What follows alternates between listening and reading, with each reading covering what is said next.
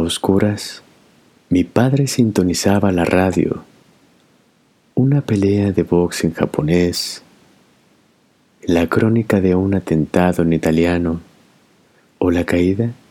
de un avión ruso. Aunque los periódicos al día siguiente desmintieran sus versiones, él se entendía con la frecuencia y la estática,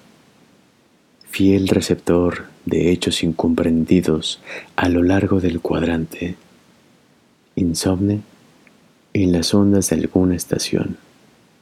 mientras, junto a él, mi madre soñaba con encontrar un interlocutor. Radio de onda corta, Encia Verducci